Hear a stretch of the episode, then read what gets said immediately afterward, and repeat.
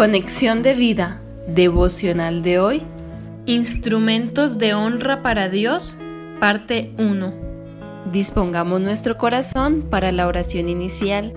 Señor, mi Dios y Salvador, anhelo cada día aprender más de ti, mantenerme en la fe. Ayúdame por medio de tu Espíritu Santo a estudiar con diligencia tu palabra a entender y llevar a la práctica la sana doctrina que es conforme a la Escritura. Amén. Ahora leamos la palabra de Dios.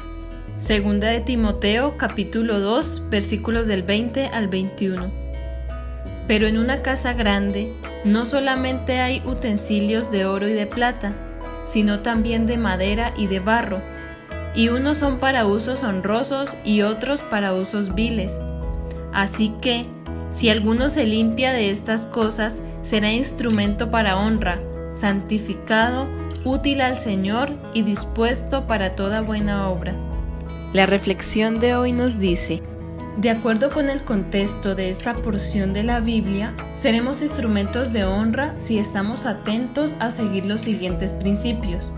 El primero, usar correctamente la palabra de Dios, sin desviarnos a enseñanzas equivocadas que no son conforme a la escritura. Segunda de Timoteo 2.15. El segundo principio implica que si uso bien la palabra de verdad, no tengo por qué entrar en discusiones vanas y en contiendas.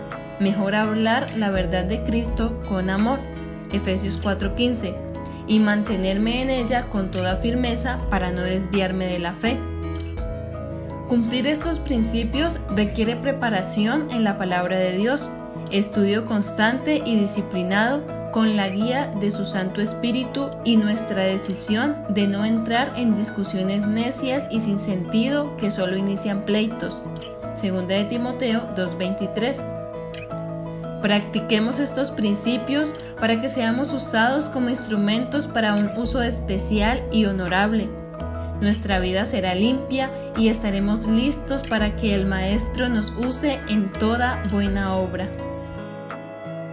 Visítanos en www.conexiondevida.org. Descarga nuestras aplicaciones móviles y síguenos en nuestras redes sociales